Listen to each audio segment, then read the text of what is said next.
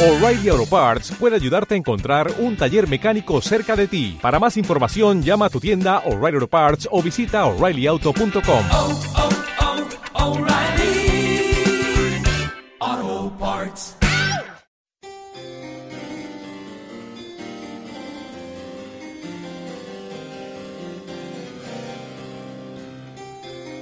Hola, ¿qué tal? ¿Cómo están? Empezamos en esta ocasión el podcast número 3 en torno al catecismo de la Iglesia Católica.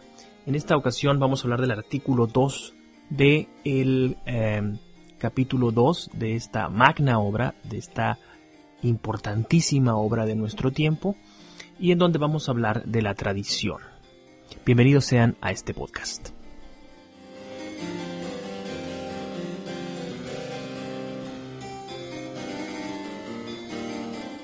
Quiero empezar eh, saludando primeramente a las personas que, se han reportado con Talleres de la Esperanza, personas que se han puesto en contacto y que nos han expresado su parecer respecto a este material que estamos difundiendo para, para todos ustedes. Decían ellos que, eh, que les era de utilidad, que les resultaba interesante, por lo cual nos sentimos muy estimulados, muy motivados a seguir trabajando en estas meditaciones radiofónicas en torno al catecismo de la Iglesia Católica. Particularmente quiero saludar a nuestro amigo Iván Cruz y a su esposa, eh, que viven en Chiapas, México, y eh, que tuvieron la gentileza de acercarse y de hablarnos respecto a su propio proyecto eh, evangelizador, que consiste, nos decían, en ir de casa en casa promoviendo pues la palabra de Dios, promoviendo el conocimiento de la misma. Y nos decía que este material que hemos estado sintetizando pues les ha sido de mucha utilidad para su propio trabajo evangelizador y eso pues nos da mucha alegría y al mismo tiempo significa pues un reto, ¿verdad? Nos, un acicate, eh, un estímulo que nos hace trabajar con mayor con mayor eh, frecuencia y con mayor eh, profundidad, claro, en la medida de nuestras muy eh, personales eh, y pobres, me atrevo a decir sin falsa modestia, capacidades. Eh, en esta ocasión vamos a hablar de la transmisión de la revelación divina, que es el artículo 2, decía al comienzo de este podcast, de eh, el capítulo 2, y estamos hablando de Dios al encuentro del hombre. Estamos hablando de cómo eh, la revelación toma forma, cómo se, se incrusta en la historia y cómo deviene cómo se va constituyendo, se va conformando, se va depurando, se va eh, constituyendo en formas culturales determinadas que, como decíamos también anteriormente, triunfan, cuajan de manera perfecta en eh, la figura eh, humana y divina, histórica y eterna de Cristo Jesús, el Señor de Galilea.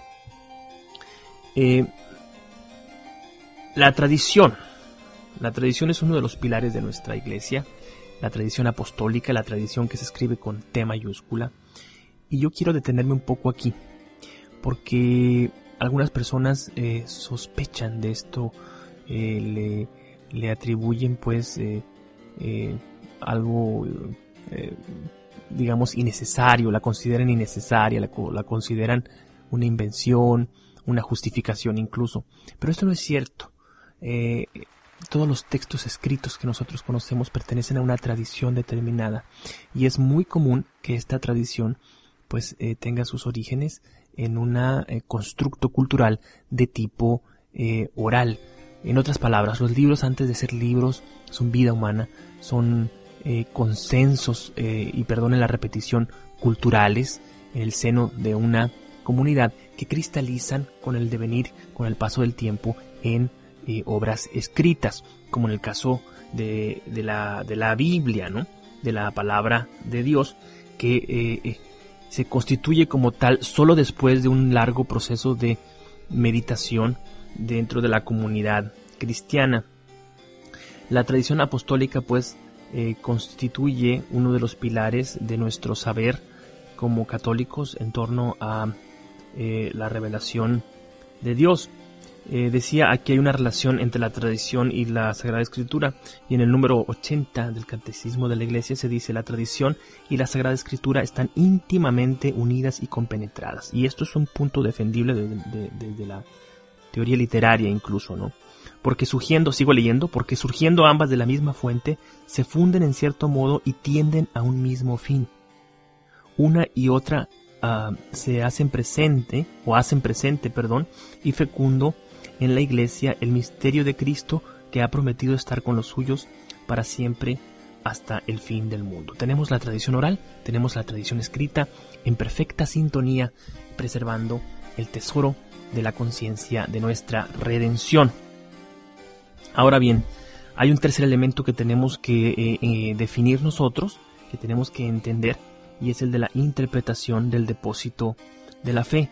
Esta, es decir, la interpretación, se eh, encuentra, digamos, o descansa en las manos del de, el magisterio eclesial, lo cual le da un sentido, ¿verdad?, de uniformidad, un sentido de, de completud, eh, un sentido de perfección, ¿ya?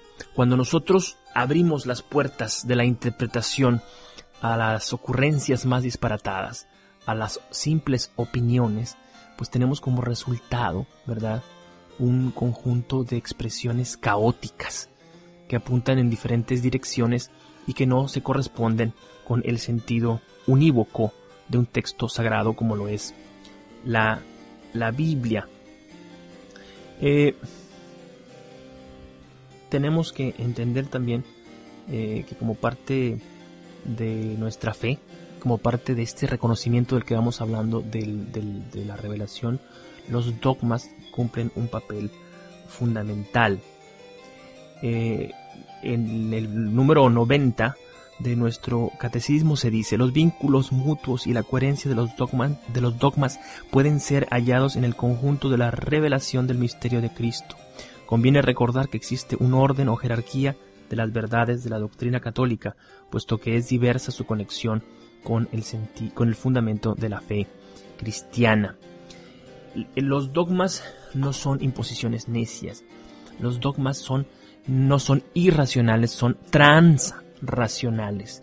Estamos aquí eh, lidiando con un tópico que nos rebasa. Tenemos que desarrollar una alternativa racional, una alternativa de pensamiento que no es la idiotez, que no es la tontería, el disparate, sino que es la transracionalidad que deviene de la, de la revelación y que deviene del sentido sobrenatural de nuestra experiencia del estudio de la verdad revelada. Hay un sentido pues sobrenatural de la fe.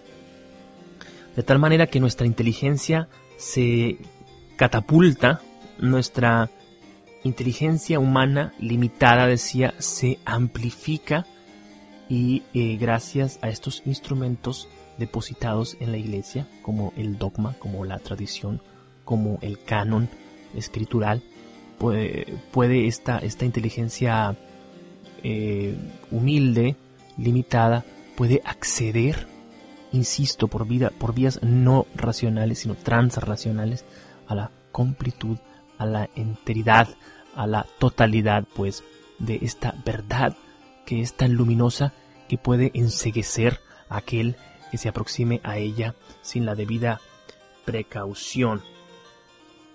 Eh, como parte eh, final de cada uno de los capítulos y, de cada uno de los artículos del catecismo, ah, hay un resumen y yo les recomiendo que eh, estudien profundamente este resumen. insisto, y no creo exagerar, el catecismo es un documento valiosísimo. Es un documento que condensa lo que entiendo yo es ese cuerpo de conocimiento mm, racional y sagrado mm, que hace de nuestra vida pues eh, que le otorga sentido a nuestra vida y que nos llena de una profunda esperanza. Yo sinceramente no creo poder encontrar en otro documento la riqueza que se encuentra presente en el catecismo, pero decía, al final de cada artículo y de cada capítulo hay un resumen. Eh, son 4, 5, 6, 7, dependiendo de lo, de lo largo del capítulo hay una, un resumen de los puntos ahí tratados. Mi recomendación es lo que yo hago y a mí me da un muy buen resultado. Mi recomendación es que aprendas a, a manejar estos resúmenes, a tomar nota de ellos, a meditarlos y eh, hacerlo a, con, con tiento, ¿no? Hacerlo con, con mucha cautela. Eh, cuestionando y preguntando a aquellos que tienen una formación mayor en estos estudios, eh, apoyándote en todo momento en el magisterio, apoyándote en, este, en, este, en esta tradición, ¿verdad? Eh, cristalizada en la iglesia, que es eh, donde únicamente vas a encontrar la luz que te permita que tu entendimiento, que tu persona se abra a esta verdad luminosa de la revelación. Resumiendo, en este, eh, en este apartado, en este artículo número 2 del capítulo 2, hemos hablado de la tradición, hemos hablado del depósito de la fe, hemos hablado de esta relación entre tradición y Sagrada Escritura, hemos hablado del dogma como este lente de aumento o esta lente de aumento que permite amplificar nuestras capacidades y que nos permite abrir no solamente la cabeza, sino también el corazón para aprender, ¿verdad? Para asir, para tomar ya esta eh, verdad eh, trascendente, la verdad de que somos criaturas de Dios y que somos criaturas hechas para Dios. Ha sido un placer, un placer enorme poder haber eh, hablado para ti el día de hoy. Vamos a seguir caminando. Te invito para que nos acompañes, para que te pongas en contacto también, para, para que nos hagas saber si estás eh, atendiendo estas lecturas meditadas del catecismo de la Iglesia Católica y, y sobre todo eh, yo quiero enfatizar algo. Así como hablé de Iván al principio, yo creo que estas eh, meditaciones, eh, estas expresiones radiofónicas a través del formato del podcast, eh, solo pueden cobrar vida en la medida en que te hablen a ti, en la medida en que tú las recuperes, las medites, las hagas tuyas y las incorpores en ese proceso intelectual y espiritual del cristiano, ¿verdad? Un cristiano que no eh, toma eh, la iniciativa de estudiar y prepararse en la fe es siempre un cristiano que pierde una enorme oportunidad y que eh, limita, ¿verdad? su experiencia de Dios. Yo recuerdo haber leído hace tiempo ya, cuando estudiaba un curso de, de filosofía, leer en uno de los manuales que utilizábamos eh, eh, se hablaba de fideísmo y de racionalismo como los dos extremos nefastos, como dos extremos que coartan la posibilidad o que limitan la posibilidad del entendimiento de Dios. Después, en la famosa encíclica del de, Papa Juan Pablo II, Fides et Ratio, eh, se habla pues de esta fe y de esta uh, razón como las dos alas que elevan el espíritu humano hacia eh, lo más alto, hacia eh, lo que yo llamo el destino natural de todos los hombres, que es el entendimiento de su ser desde Dios, en Dios y para Dios. Te mando un enorme saludo, todo mi cariño, mi respeto y mi compromiso. Que tengas un buen día.